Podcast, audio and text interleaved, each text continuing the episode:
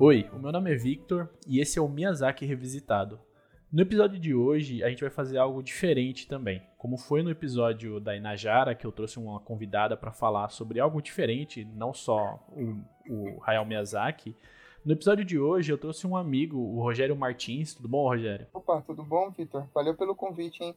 Cara, eu que agradeço. Eu trouxe você aqui, na verdade, exatamente para a gente falar sobre os filmes do Estúdio Ghibli que não saíram. Um filme específico, na verdade, que é o Aya e a Bruxa, que vai ser dirigido pelo Goro Miyazaki. E, uhum. cara, eu eu queria falar com você, eu, eu, queria falar com alguém sobre isso, mais precisamente você, porque eu sei que você gosta e você tá inteirado nesse mundo da animação. Porque uhum. esse filme é, é muito, muito diferente de tudo e qualquer coisa que já tenha saído do estúdio Ghibli. Então, uhum. Cara, quer se apresentar? Quer falar um pouquinho de você? Opa, ah, é, meu nome é Rogério, eu sou formado em animação pelo CAVE, que é uma escola de animação de audiovisual que fica em São Bernardo do Campo, né? É, lá eu participei da produção de um curta-metragem que chama Linha, que o Victor, inclusive, até já escreveu uma análise na, no, no blog do BR Animation, né? E recentemente eu tô com dois projetos paralelos, um que é o podcast do Pinguim Dançarino, é um podcast também sobre animação, né? Sobre os aspectos linguísticos de animação. E um canal no YouTube também, onde eu fiz lá um top 10 com algumas animações dos últimos 10 anos e também um vídeo especial sobre o Chuck Jones. É, o canal ainda não tem nome, porque, enfim, ele está numa fase bem beta. Mas, enfim, eu tô, tô feliz de estar sendo convidado para um, uma primeira participação num, num outro podcast como convidado. Cara, o prazer é todo meu, na verdade, de estar recebendo vocês aqui.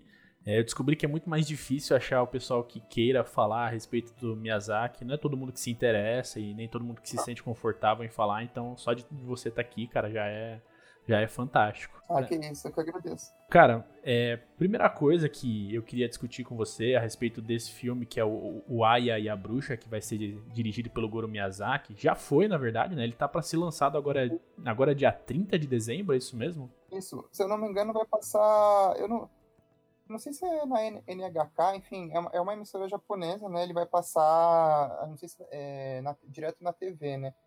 Ele, ele, ele era uma das quatro animações que estava na seleção da lista lá do Festival de Cannes desse ano.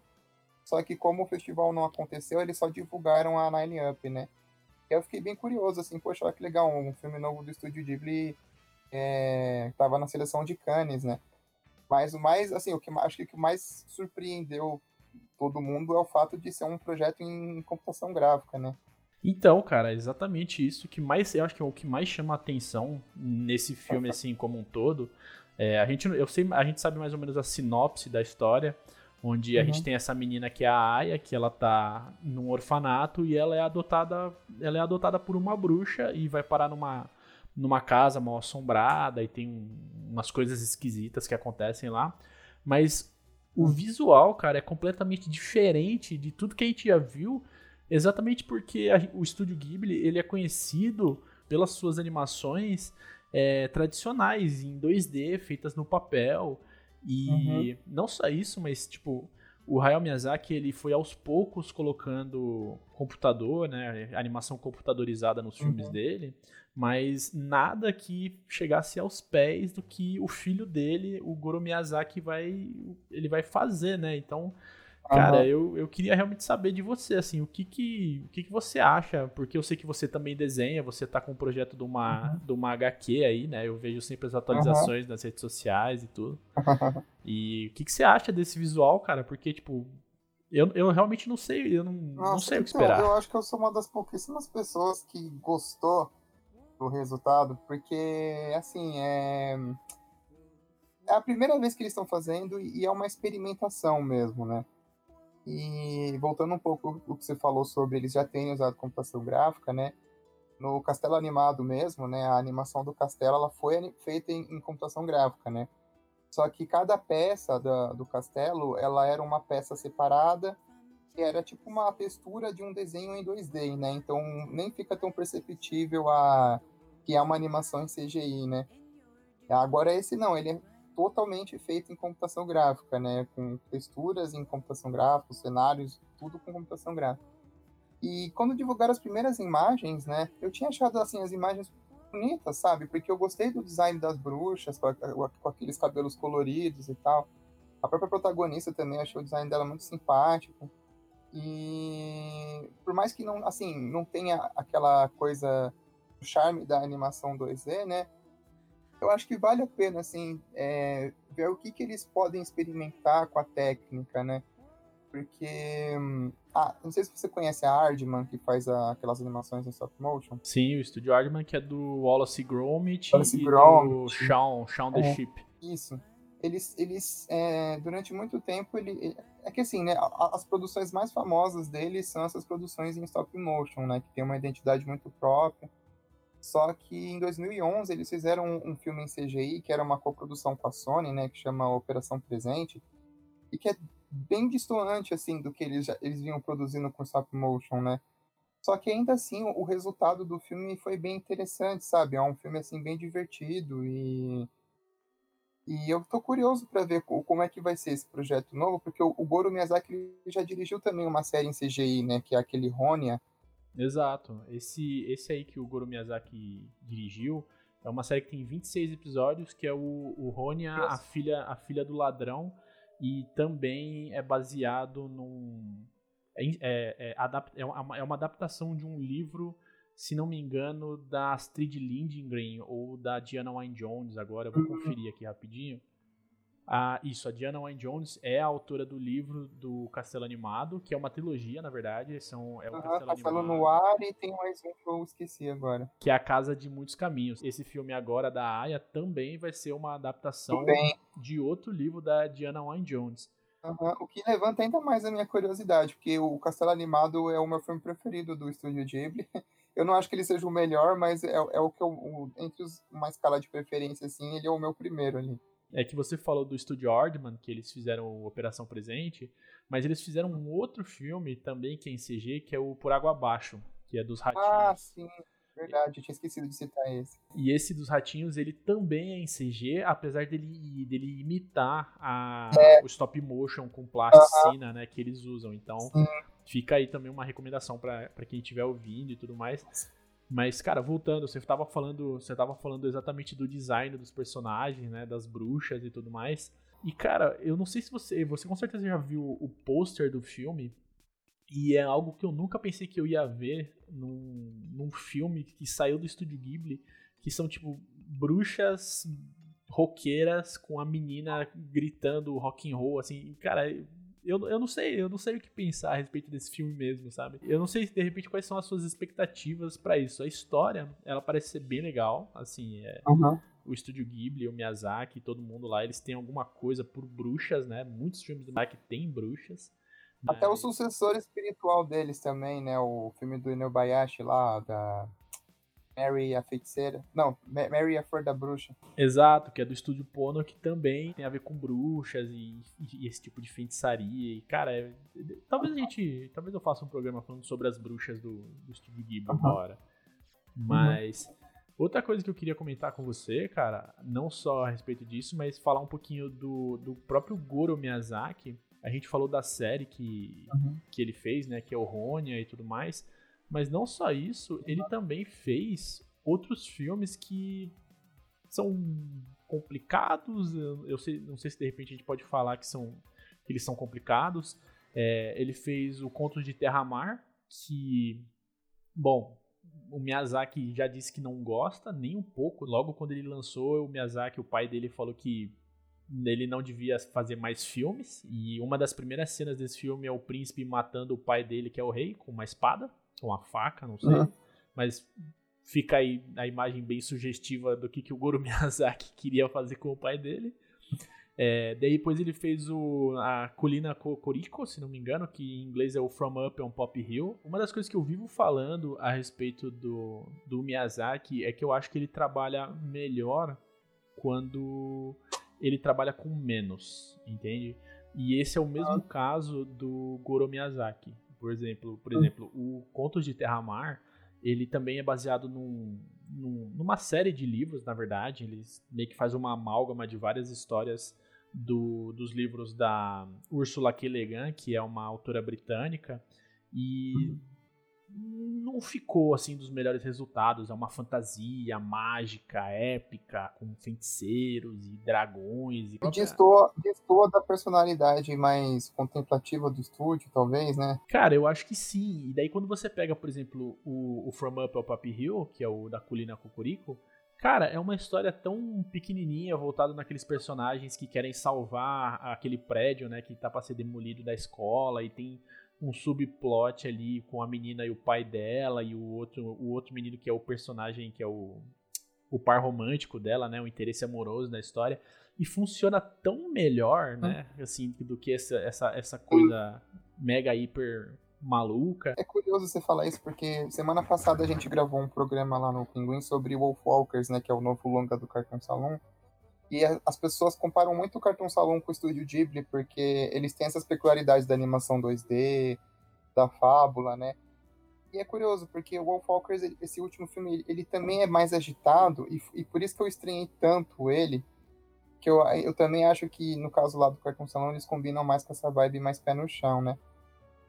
Mas sobre o, o Aya, eu tô muito curioso para ver, porque é um projeto assumidamente infantil, né? E acho que tirando o Pônio, eu não lembro de nenhum outro projeto assumidamente infantil, assim, porque o Totoro, ele é um pouco melodramático até, né, assim, meio... Não considero muito o Totoro infantil, mas tirando o Pônio, eu não lembro de nenhum projeto infantil do Estúdio Ghibli. Parando para pensar nisso agora, é, o, o Miyazaki, ele sempre fez, né, filmes voltados para o público infantil, mas sempre tem uma notinha ali de, de um drama, de alguma coisa assim que de repente não é realmente voltado para o público, mas que ele coloca lá exatamente porque ele acha importante, ele quer ensinar alguma coisa, né, com, com, com essas lições. E, cara, boa pergunta, assim, né, uma, é, uma, é, é uma boa reflexão. E o que eu ia dizer é que esse filme da Aya e a Bruxa, ele fica exatamente num meio termo, será que eu posso dizer assim, dos outros trabalhos do Goro Miyazaki. Por exemplo, uhum. ele fez o Contos de Terra-Mar, que é uma doideira, assim, né, uma coisa mega hiper mágica e fantástica. Daí ele fez uhum. o From Up on Pop Hill, né, a Colina Cocorico, que é mais contido, numa história ali voltada só para aqueles personagens e os dramas que eles estão vivendo. E ele fez o Ronia, que uhum. também é uma série e que, que é uma série e que ela trabalha com elementos em, em, CG, que na verdade ela, foi uma parceria entre o estúdio e a Polygon Pictures, que criou, né, a, fez as, a, a, modelagem 3D, e se não me engano deve ter feito animação também, alguma coisa assim. E, cara, o que, que você acha disso? O que, que você acha desses novos diretores aí, esse, esse novo ar de criatividade que está surgindo dentro do estúdio para fazer essas outras produções.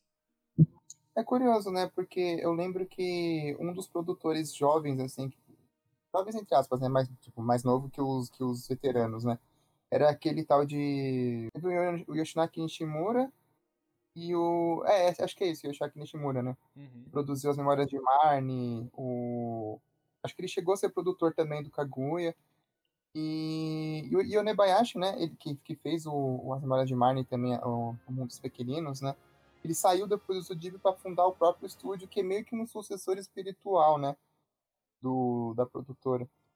Porque teve esse ato de produções, né, mas nesse meio tempo também teve a coprodução lá com um estúdio que fez a Tartaruga Vermelha, né. Sim, que foi um estúdio, um estúdio francês. É, também uma mescla né, de animação tradicional com animação em CGI e que não tem a ver com a identidade do estúdio Ghibli, né? É mais puxado para a identidade do diretor mesmo, né? Do Michael Dudley-Witt, que é um diretor europeu. Então, assim, já teve um projeto mais diferentão antes do Aya, né? Então, eu, pra falar a verdade, eu tô bem curioso para ver o, esse novo. Eu, assim, é, como eu tava... Tudo bem que festival não mede parâmetro de qualidade, né? Mas como estava na seleção de Cannes, né? Eu imagino que não deve ser um, um, projeto qualquer, né? Assim, eu acho que. Eu acho que assim, ele deve ser numa linha bem infantil.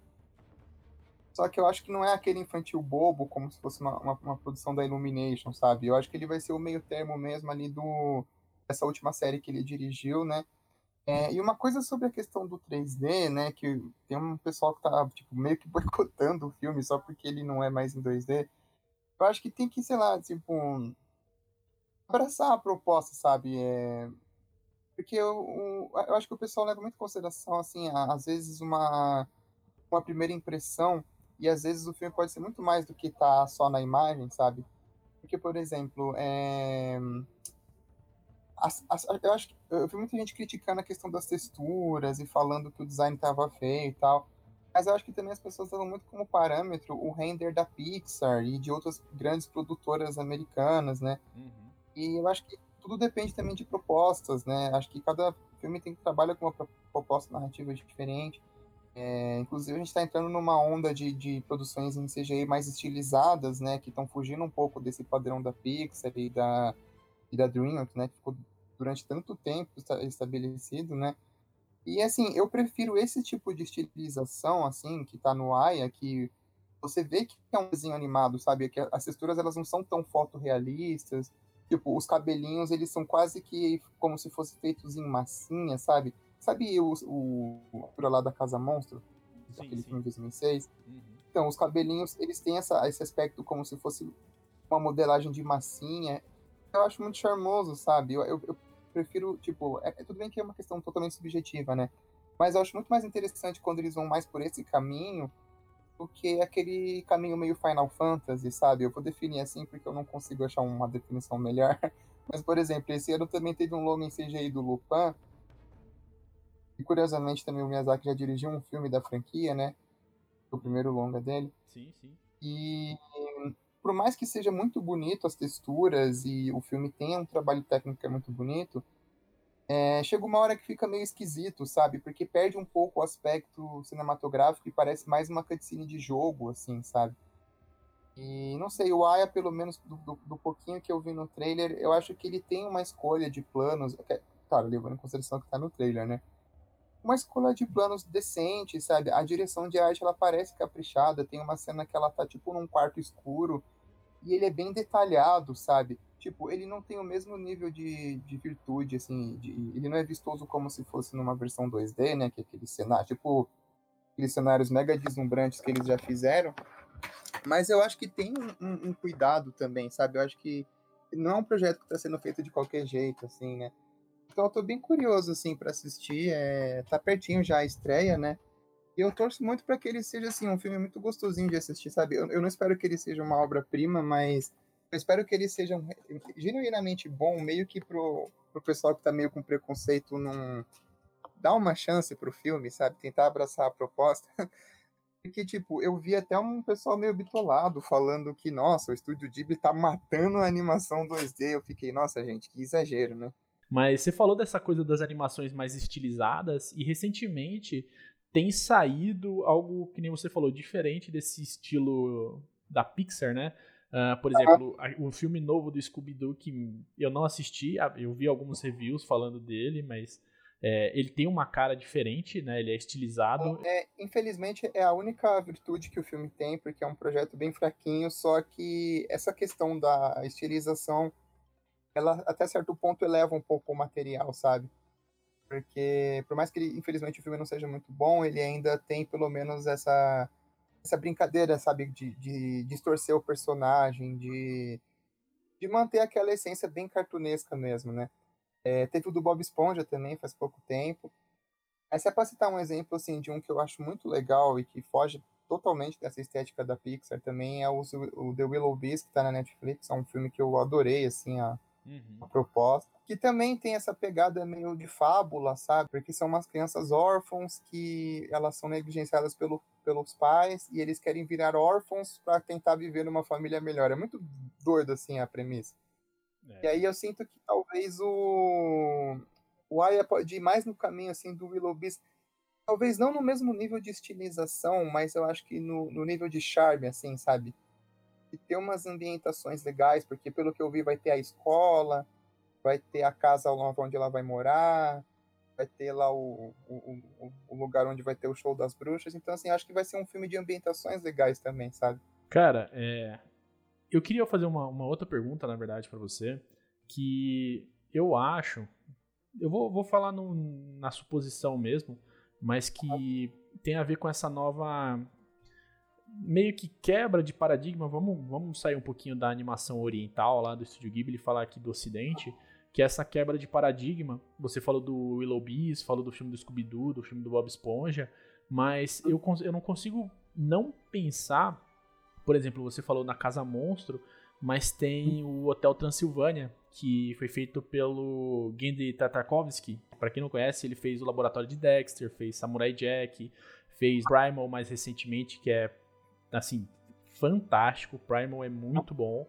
E, cara, tem toda essa questão de estar tá quebrando. E se não me engano, numa das conversas que a gente teve eh, mais recente, você, você falou a respeito dos curtas-metragens que são feitos pela, pela própria Pixar, cara. Eu, tô, eu ultimamente ando muito, muito por fora de tudo. Mas o que, que você tem para dizer, por exemplo, desse tipo de produção? E se você quiser falar de algum outro estúdio, por exemplo, ah, do meu, malva, o meu malvado favorito, se não me engano, é da Illumination. A gente teve o filme do Emoji, o filme, que é da Sony, que também tem, tem uma cara diferente ali, né? Ou até mesmo do, do, Lego Movie, o filme, que tem toda aquela cara de stop uhum. motion. E, caramba, assim, que que, qual que são as, as tuas expectativas? Porque, aparentemente aqui no, no, no Ocidente a gente está tendo, né? Sempre teve, né? Mas falando agora no mercado hollywoodiano, né? De grandes orçamentos e tudo mais, as coisas estão começando a tomar uma cara e as pessoas estão deixando mais espaço criativo para os artistas, né? Os, os estúdios estão deixando mais esse espaço criativo para os artistas. E se, daí vamos, vamos chutar alto aqui, né? Tipo, você acha que de repente esse filme do Goro Miyazaki com essa cara, ele, ele pode ser, ele pode ter essa coisa de quebrar esse tipo de paradigma lá no Japão? Ou você acha que não, que o Japão sempre teve coisas experimentais e coisas muito diferentes e esse aí é só, só mais um? Porque o Estúdio Ghibli tem muito nome, na verdade. Nossa, é uma, uma pergunta bem complexa, né? Falando, mas falando um pouco, tipo, por enquanto, da, a questão do, das animações ocidentais, né? Você citou o Hotel Transilvânia, né? A Sony, há muito tempo já eles iam nessa linha um pouco mais estilizada, né? Se você pegar o Tá Chovendo Hambúrguer, o... os próprios filmes do Hotel Transilvânia, eles têm uma identidade que é muito cartoon, né? A fiscalidade dos personagens é bem exagerada e tal. Mas o ápice deles mesmo foi com o Homem-Aranha no Aranha Verso, né? Que eu acredito que é o o principal criador dessa tendência moderna, né? Dessas animações estilizadas, né? Bem lembrado. E, assim, eu acho que eu espero que isso tenha um impacto muito positivo, sabe? Porque por mais que assim, tudo, tudo depende de proposta, né? Cada estúdio tem a sua identidade. Mas estava cansando um pouco também aquela estética padrão, sabe? De, da, daquelas texturas fotorrealistas e, e só, sabe? Os personagens sempre com aquela mesma cara das personagens do Frozen. E chega uma hora que fica maçante, né? Você quer ver um pouco de, de experimentações, né? Que nem eu citei aqui agora, por mais que o filme lá do scooby não seja muito bom, pelo menos nessa questão técnica é divertido de ver a, a, o que eles fizeram com, com a animação, né? E no caso do Estúdio Ghibli já é um pouco mais complicado, porque assim, eles são meio que um, um, Eles ficaram muito tempo marcados por conta da identidade do 2D, né? Inclusive por isso está tendo uma reação tão controversa na internet por causa desse novo. É... Eu não sei se, eles, se o filme. Assim, tudo vai depender da recepção do filme, né? Se ele for bem recebido pela crítica. E aí tem que ver se a, se a recepção vai ser pelos aspectos do filme ou se vai ser por um mero preconceito com o estilo, né? Eu acho que se for pelo estilo, é, é, sei lá, as pessoas vão assistir o filme com muita má vontade, né? Mas em nível de repercussão, eu, não, eu, eu acho que talvez não seja uma coisa tão estrondosa, porque eu, eu tenho alguns problemas assim com, com as produções em CGI japonesa, sabe? Eu citei agora há pouco lá o filme do Lupin, é, mas eu não consigo gostar muito da estética que eles aplicam. Tipo, tem aquele filme também do Capitão Arlock, que ele é muito fotorrealista, e aí destoa daquele design mais caricato também que tem na, nas animações em 2D, ou da arte original do mangá. O filme do Cavaleiro do Zodíaco também é aquela estética que eu falei que chama Final Fantasy, né? Que são esses personagens muito extravagantes e com essas texturas fotorrealistas. Só que eu não sei explicar. Eu, eu, eu, eu acho o acting deles meio esquisito, sabe? Eu acho que eles não combinam muito com essa narrativa fílmica. Eles me soam mais como realmente essas cutscenes de jogo, né? É... Mas claro, eu, eu, tô, eu não, tô generalizando, né? Tem uma animação que chama, acho que Rudolph the Black Cat, não sei se você conhece. É uma animação japonesa também. E ele foge um pouco também dessa tendência, sabe? De ser uma coisa muito muito realista e, e, com essas texturas muito formais. Mas, assim, sobre impacto na indústria, eu não sei, porque eles têm uma indústria forte ainda de 2D para produções para TV, né? A gente até vê algumas produções em 3D, tipo essa série nova da, do Lobo lá, o. Como que é mesmo esse mangá novo que tá fazendo maior sucesso aí, que é do Lobo? Acho que no hum. Brasil chama o Lobo Bom. O Beastars? Isso, o Beastars, é. E, inclusive, é um estilo que tem muito preconceito também, né? E no caso do Beastars, eu acho que fica muito bonito, sabe? Acho que encaixa com a, com a proposta. É... Claro, tem alguns casos que não ficam tão legais, né? Mas eu acho legal que dentro da animação japonesa você tem uma variedade que não seja só aquele anime de padrão, sabe? Uhum. Recentemente também eu assisti aquele. Tem um, saiu um longo independente que eu achei muito legal o estilo, que chama Ongaku Our Sound, que é feito em rotoscopia, e o design lembra um pouquinho. Sabe aquele ping-pong de animation? Então, então eu acho, assim, eu acho legal que dentro da animação japonesa tem um pouco de variedade também, porque de certa forma eu acho um pouco engessado aquele estilo mais padronizado, sabe? Mais formalista, assim, com aqueles traços meio que do Sword Art Online, sabe? Uhum, sim. Uma estética que eu acho que tem demais, e quando sai, assim, alguma coisa que destoa, eu acho legal, sabe? Então, assim, em termos de impacto, eu não sei se vai ter tanto, assim, a ponto de digitar uma tendência, até porque tá tendo, antes do filme sair, já tá tendo uma reação muito negativa, né, de alguns fãs um pouco mais puristas, assim, do estúdio. Mas eu acho que pelo menos vai dar um frescor, assim, de, de ser uma coisa que tá numa linha um pouco diferenciada, sabe? Que não tá indo só no, naquele caminho comum. Até porque os próprios longas 2D da, da, do Ghibli já foge bastante dessa estética padrão de anime, né? Sim, eles têm todo um estilo próprio, mas cara, eu vou, eu vou confessar para você que eu não vi o Beastars exatamente por causa de preconceito com a uhum. animação. É, uhum. Quando eu vi as primeiras imagens, me lembrou do Berserk 2016. Nossa, eu, eu ia citar o Berserk, mas como eu não assisti, eu, eu acabei não, não falando. Mas eu ia citar o Berserk como um exemplo de.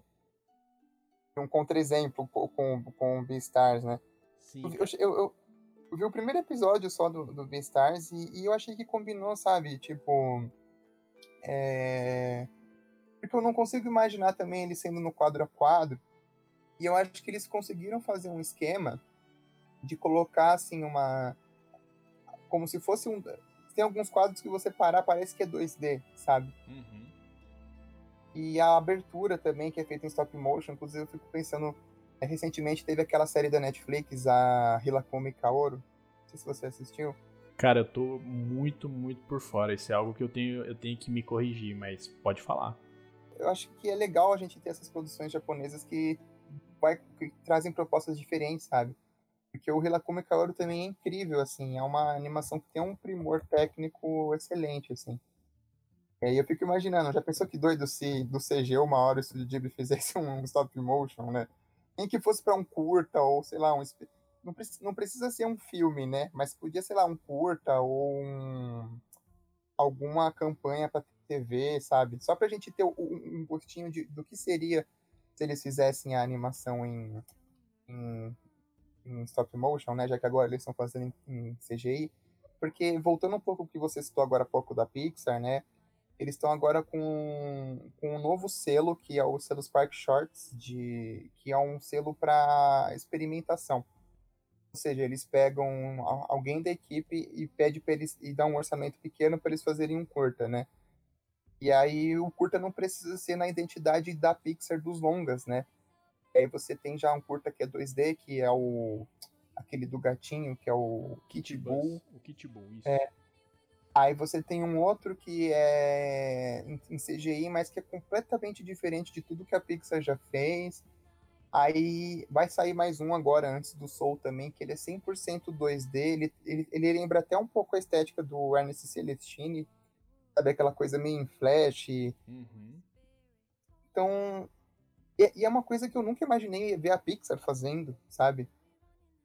É, até o Soul agora que vai sair, né? Os, a, os personagens eles estão com uma cara, assim, embora as texturas ainda estejam fotorrealistas, né? O design ele é muito cartoon.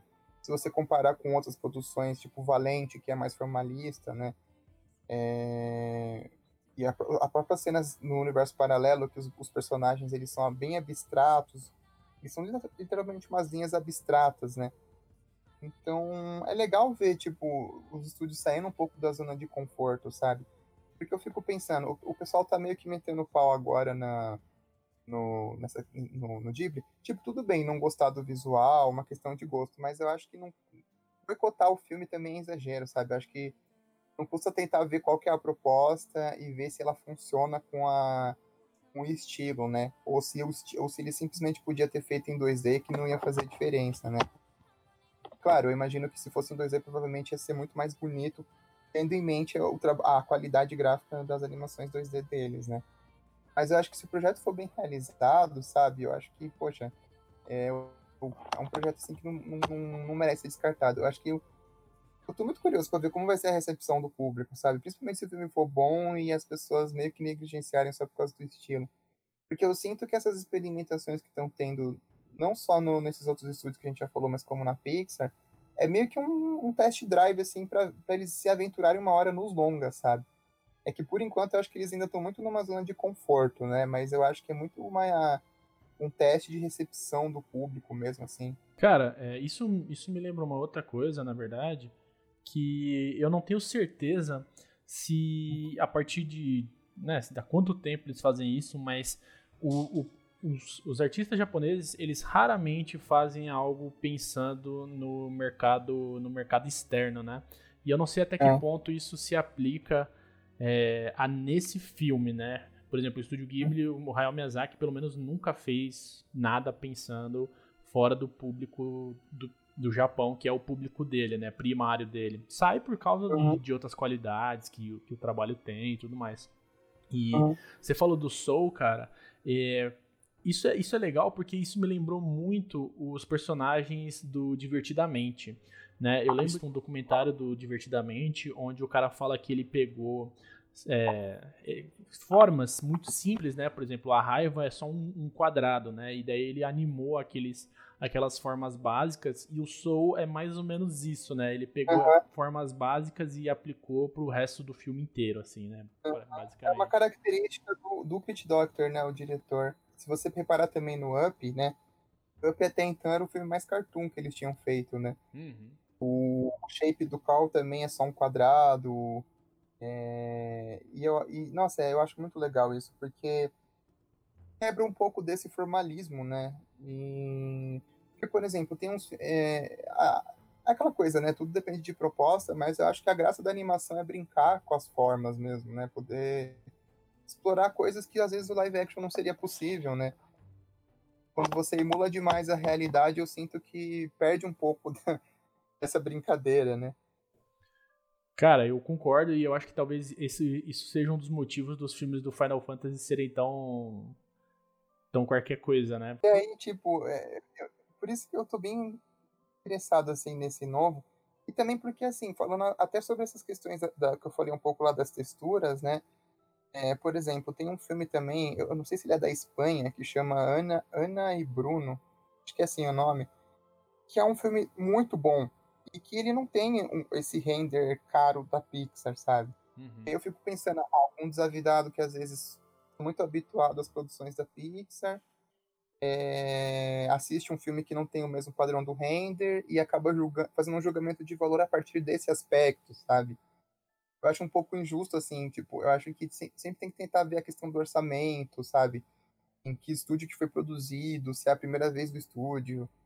Claro, né? Se, é, se não for bem feito, tudo bem se criticar, mas eu acho que sempre tem que tentar abraçar a proposta do filme, sabe? Cara, e é, na verdade é legal você falar isso, porque, de novo, é, a gente tem a questão do, do orçamento e tudo mais, e uma das coisas que sempre eu, eu critiquei no Isao Takahata, não no Hayao Miyazaki, é que apesar do Isao Takahata também ter muita coisa de experimentação nos filmes dele, você pega, por exemplo, Os Meus Vizinhos e Amado, foi o primeiro filme todo em computador, apesar de ter aquela é, estética em, em, 2D, ele é todo feito no computador. O, o mais recente Nossa. que ele teve antes dele morrer, o Princesa Kaguya, meu, não, o que, que é aquilo, né? Tipo, é uma loucura visual e que ele imita pinturas tradicionais e ao mesmo tempo quando as emoções do, da personagem tá muito a flor da pele, ela, ela vira só um, um monte de rabisco, né? Um, uma amálgama. Né? E, cara, e eu fico tentando pensar, por exemplo, exatamente nisso. O Isao Takahata, ele sempre teve esses problemas que os filmes dele nunca realmente se pagaram, né? Muita gente fala do, do Hayao Miyazaki, mas, assim, tem, o Estúdio Ghibli tem mais de, de um diretor, né? E os ah. filmes do Isao Takahata, por melhores que eles sejam, eles têm esse pequeno problema de nunca conseguirem arrecadar o, o, orçamento de volta e tudo mais, só depois de muito tempo. O Miyazaki também sofreu com isso no Totoro. O Totoro só foi se pagar anos depois com merchan e de produtos licenciados e tudo mais. E daí eu tô, uhum. tô tentando aplicar essa coisa do dessa questão, né, do, do orçamento e do filme se pagar para esse filme da Aya e da Bruxa, porque, cara, que nem você falou, tem toda uma questão do pessoal querer boicotar o filme sem nem mesmo ter visto, né? Sem nem mesmo ter, ter, ter assistido. E, cara, eu tô. Enquanto eu tô falando aqui com você, eu tô vendo o trailer no mudo. E é tão. Ele é tão. Ele é tão diferente e dá tanto medo disso, né? De que ele realmente não, não consiga se pagar, mas ao mesmo tempo ele, ele dá uma vontade de ver, né? Porque tem uma cena aqui rapidinha onde a Aya ela tá, que ela tá tipo contando uma história de terror e ela faz uma careta numa lanterna e cara, isso é, é, é muito. Onde que você ia imaginar que você ia ver uma cara dessa? Num filme uhum. do estúdio Ghibli, cara. É muito, é muito, muito diferente, assim, é muito louco. Tem, tipo, um monte de coisas que, cara, você olha e fala, meu, como que. Como que o Hayao Miyazaki não teve um AVC ainda, né? É, Aí tem um. O, o Hayao Miyazaki, na verdade, ele tá fazendo um filme agora que é baseado num livro de um autor japonês, que é, um, é uma pergunta, né? É Como Nós Vivemos, o nome do, do, do filme que ele tá fazendo. E se vocês olharem aí, eu não, agora eu não sei se é o, é o, pôster ou se é a capa do livro, o que, que diabos que é, mas parece o Harry Potter. E daí, cara, tem toda essa coisa de. Sabe, tipo, são todos tantas coisas acontecendo e a gente tem o Hayao Miyazaki e o filho dele fazendo duas produções que são completamente diferentes, sabe? Cara, eu, eu não sei, a gente falou de experimentação também, mas o Hayao Miyazaki ele só foi fazer um, um filme completamente em CG com um curta-metragem que ele fez. Nossa, que é mega hiper recente, foi depois do Vidas ao Vento, que é o Boro Alagarta. O insetinho. Exato. Ah, isso. E, cara, é muito, muito, muito louco. Então, de novo, né? Eu vou, eu vou ficar me repetindo aqui de novo, mas eu. eu não sei, eu juro por Deus, eu não sei o que esperar desse filme, cara. Eu espero realmente que seja bom. Eu tô. Mixed feelings, assim, eu não sei exatamente o, o que que eu vou fazer, né? O que que, como é que vai ser, mas eu espero que seja lançado aqui no Brasil Senão eu vou dar um outro jeito de assistir, né? Sempre dou, mas. Uhum. Queria poder ver isso na sala de cinema, na verdade, para poder estar tá ao lado das pessoas e ver a reação delas, assim, sabe? Cara? Assim, é, pelo trailer mesmo, assim, né? Eu acho que, nossa, é porque o trailer ele é, ele é super curtinho e ele é bem picotado, né? Uhum. Mas dando pause, assim, no frame a frame, tem tanto plano que eu acho legal, assim, sabe? Uma escolha de planos bacana. Então, então é aquela coisa tipo. Será que o pessoal vai meio que boicotar o filme só por, pela questão estética e não tentar analisar as virtudes que o filme tem, sabe? Porque, pelo menos nessa questão de, de, de escolha de planos, eu acho que tá muito legal. A própria cena que eu falei que ela tá num ambiente escuro e você tem tudo muito detalhado, tipo um monte, uma, uma pilha de livros, assim, sabe? É, que é uma coisa que chama atenção, sabe? Que é uma coisa que eu sempre gosto de observar, não, não só o centro da tela, né? A atenção aos detalhes como um todo na produção, né? Voltando até um pouco sobre os irmãos Willoughby, né? É, é, que é um filme que eu acho que tem uma direção de arte tão legal. Assim, as ambientações são incríveis naquele filme. A, o, o, detalhe que tem nas casas, assim, e tal. É, na casa dos protagonistas, no caso, né? E não é tipo aquele vigor absurdo da Pixar, mas é charmoso, sabe? Por que o estúdio conseguiu fazer. Eu mandei aí o frame que eu falei da que tá bem estilizado. Sim, nossa, realmente. Tá, é, é... Caraca, isso é algo que você veria, por exemplo, em One Piece, sabe? Mas no estúdio Ghibli, cara, nossa, dá, dá um pouquinho uhum. de medo, vou confessar que dá um pouquinho de é. medo. Mas é engraçado porque é uma coisa muito imperceptível assistindo, né? É porque é, é muito aquela questão de pausar o frame mesmo para observar esses detalhes, né? Mas é um tipo de coisa que eu acho tão legal de brincar, sabe, com, com, com a animação, assim, de você. Esse filme novo do Bob Esponja mesmo faz muito disso, dessas distorções, de de quebrar mesmo o personagem, assim, sabe? O olho saltar e fazer um, umas coisas muito diferentes, assim, que não estava sendo feito até então com CGI, né?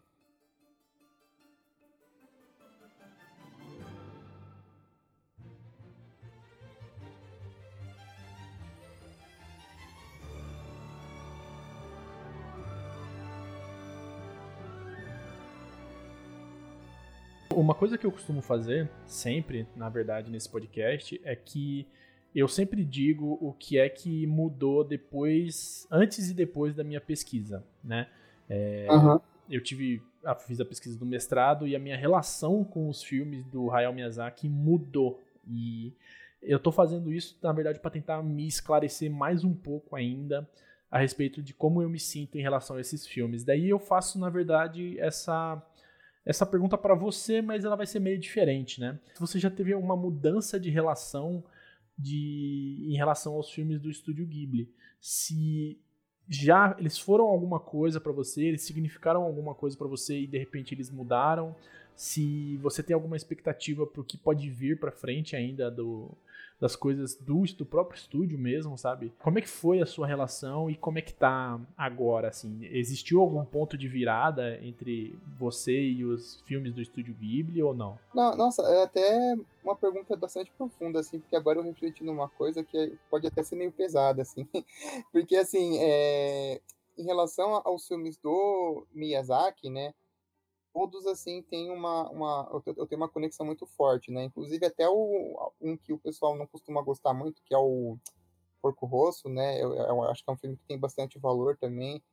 É, o, os filmes do Takahata também, eu ainda não vi todos, né? Falta terminar alguns da era pré-Ghibli dele, mas eu também gosto muito dos filmes do Takahata. Agora, do Inobayashi, eu gosto muito do Mundo dos Pequeninos. Já o As Memórias de Marnie é um filme que, apesar de eu gostar dizer, apesar de achar bom, é um filme que eu não gosto. Eu acho que ele sugere algumas coisas na direção que faz você pensar uma coisa sobre o tema, e do nada ele joga um plot twist que, por mais que o filme seja muito bem construído, quebra demais a minha experiência. E aí é muito bizarro, porque assim, é um filme que eu assistindo uma primeira vez não tinha gostado, aí depois indo no cinema gostei, só que quanto mais eu penso nele, menos ele cresce, assim, sabe? Mais eu sinto que ele é um projeto muito bonito, mas que não conversa muito comigo. E não, tipo, não fazendo um julgamento de valor do filme, mas é, é o filme do Ghibli que eu menos tenho contato, assim. É, mas aí ele não é nem do Takahata e nem do, do, do, Miyazaki, né? E sobre, você falou sobre o futuro do Estúdio Ghibli, que eu falei que é uma coisa que eu acho que é até meio, meio triste de se pensar, porque assim, o Miyazaki não vai viver para sempre, né? Então, assim, será que vai ter Estúdio Ghibli pós Miyazaki? E se, e se tiver, será que eles vão começar a assumir outras, outras linhas de histórias, né? Se eles vão seguir nesse caminho do Aya, ou se eles vão fazer séries para TV, se eles vão parar o estúdio. Curioso pensar mesmo que pode vir, ou se eles vão fazer mais coprodução com outros estúdios de fora, né? Já teve aí com a do Tartaruga Vermelha, vai saber se eles não fazem mais coprodução com outro estúdio europeu que, e, né, vai saber se eles só não viram uma coprodutora. Então, uma pergunta assim que me deixou até meio bem reflexivo agora.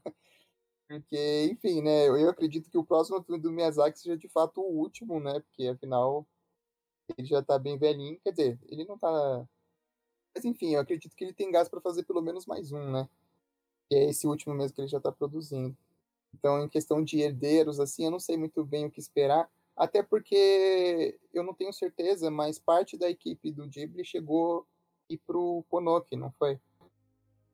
Correto. O estúdio Pono, aqui que fez o o Mary e a Flor da Bruxa, ele é feito por ex-animadores do Estúdio Ghibli. O Yonebayashi também saiu, uhum. né? Ele, ele não, ele saiu do Estúdio Ghibli e foi, foi fazer outras coisas, né? Foi fazer a cara fora lá. Isso eu, eu, eu, eu meio que, né, né, eu tinha meio que na cabeça que depois, principalmente depois de Salta Carrata ter morrido e ele e o Hayao Miyazaki são os dois maiores, né? Do, eles eram os dois maiores do, do estúdio, os diretores. E, uhum. cara, o filho dele, o Goro Miyazaki, tá aí, né? Assim, uhum. ele, pelo menos para mim, ele provou que ele conseguiu fazer como no, na colina, a colina Cocorico, que ele, ele consegue fazer um filme à la Ghibli, é, uhum. contido e bom, sabe? Com, com uhum. qualidade técnica e qualidade de narrativa, mas uhum. que não sei ainda se de repente ele ficando mais velho, ele não tem um pouco mais de ele vai desenvolvendo uma sensibilidade e tudo mais, né? O Miyazaki sempre trabalhou com animação. O uhum. Goro Miyazaki não, ele ele trabalhava com outra coisa, ele se formou em, agora eu não vou lembrar exatamente no que, que era, mas era outra outra parada assim, não tem nada a ver com animação. E uhum. e cara, assim, realmente, né? O, o que será do estúdio Ghibli após pós Hayao Miyazaki? a gente fala, por exemplo, o Hayao Miyazaki vive se aposentando, né? Ele se aposentou umas 4, 5 vezes já. E o Mononoke, eu acho que tem essa história da aposentadoria, né? Exatamente, ele tá sempre, sempre se aposentando e, na verdade, ele se aposenta de fazer longas metragens. Ele continua fazendo produção, ele continua fazendo roteiro, ele continua fazendo curta-metragem, então, tipo, e quando não tiver mais nada disso, né? O, o que será do, do estúdio? Porque você, você pensa, por exemplo, na Pixar, é uma mega corporação que não depende de um autor, né? Agora, a, o Ghibli, a gente sempre vê essa identidade do, da, do autor, né? Tanto que muita gente pensa em Ghibli só como Miyazaki, né? Tem gente que nunca nem assistiu nenhum filme do Takahata. Sim, concordo plenamente. Cara, mas agora fica uma, uma provocação, assim. Você acha que, vamos supor, num futuro, que o Hayao Miyazaki, quando o Hayao Miyazaki não estiver mais entre nós, e o Goro Miyazaki transformar o estúdio Ghibli num estúdio de animação CG. Nesse estilo mesmo que a gente está vendo do Aya e a Bruxa. É, você gostaria de ver isso? Você acha que realmente não precisa? Assim, o mercado já está saturado de filme de animação é, CG e ainda mais desse tipo assim? Ou você acha que pode ser uma boa, uma boa mudança de áreas para o estúdio e depois eles podem até retomar, fazer animação 2D no papel, ou de repente até, sei lá, mudar para o stop motion? Meio que uma provocação assim. O que, que você acha? Você acha que esse filme vai ser alguma vai ser um ponto de virada para o estúdio ou não? Você acha que vai ser algo pontual que aconteceu ali ou ou vai realmente mudar, assim, alguns paradigmas que eles têm lá dentro? Ah, assim, sobre a qualidade do filme em si, eu, eu, eu acredito que, por conta da má recepção que tá tendo, né, desse boicote antes do filme lançar, eu acredito que talvez ele, ele não tenha esse impacto de, de revolução, né? Eu sinto que ele vai ser realmente, assim, mais uma questão, essa experimentação que eles fizeram numa primeira instância, mas é aquela coisa, né? Após a morte do. É, claro, isso é uma coisa que a gente espera que demore ainda para acontecer. Mas eu imagino que um pós-Miyazaki, né? Tem aquela questão também de custos de produção, né?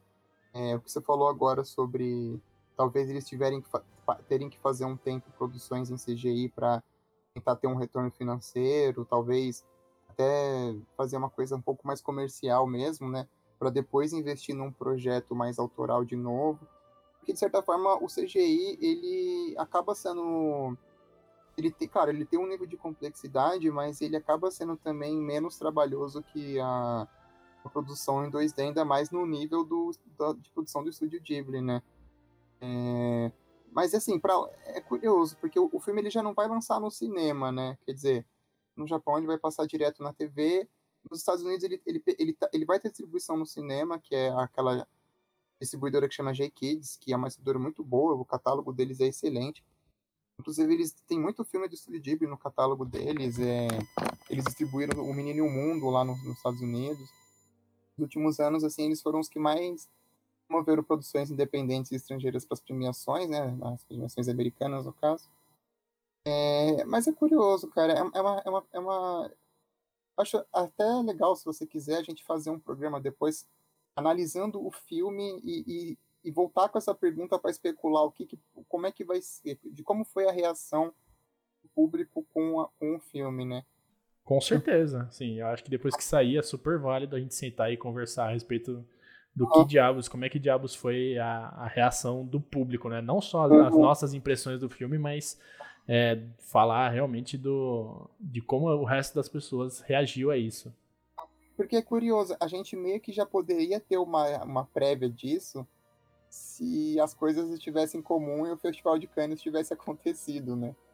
É, porque o filme teria uma primeira exibição lá, né? E assim, o Festival de Cannes, ele nem é um festival para animação, né? É um festival super restrito, com uma galera super engomada e tal. Então, imagina, um filme infantil em CGI passando no Festival de Cannes, só tem uma. Eu vou usar um termo pejorativo, mas tipo, abelharada chata.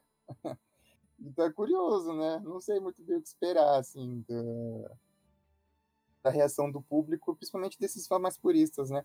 Mas isso ocorre bastante. Esse ano mesmo teve aquele outro filme da Pixar, o Onward, que teve uma recepção má dos fãs, só porque na, a, o pessoal jogou muito o arquétipo dos personagens, mas não jogou o filme, sabe? Porque pelos posters parecia que o filme era só uma comedinha genérica e na verdade o filme é muito mais que isso, sabe? Então acho que é realmente uma questão de do pessoal tá jogando muito pela capa. Eu acho que mas assim, na verdade eu sinto que esse projeto ele já pode sim ter, é, ter uma pegada um pouco mais comercial. Até porque a gente falou sobre a questão do merchandising, né? E se você olhar a personagem, ela é uma personagem que super daria para ter um bonequinho, né? Ou um produto licenciado.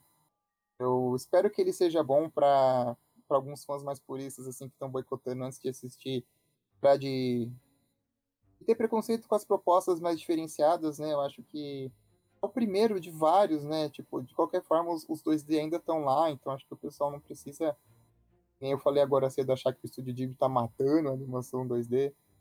Mas é, é curioso essa perspectiva também que você levantou, do que pode ser um, depois de um pós-Miyazaki, né? Mas enfim, eu acho que. Torço pelo, por um resultado positivo do filme, né? Eu, eu vou, no dia 30 eu vou já ficar de olho aí num, num release do projeto para a gente voltar aqui depois e falar sobre o que a gente achou e, e, e voltar para essas questões que ficaram meio em abertas, né? Sobre a recepção do filme e tal. Cara, eu, eu acho que é isso. Obrigado por, por ter vindo aqui, por ter perdido aqui um tempinho falando comigo a respeito disso. Eu que agradeço o convite e, e assim que sair o filme, vamos falar mais dele e especular de novo essas questões.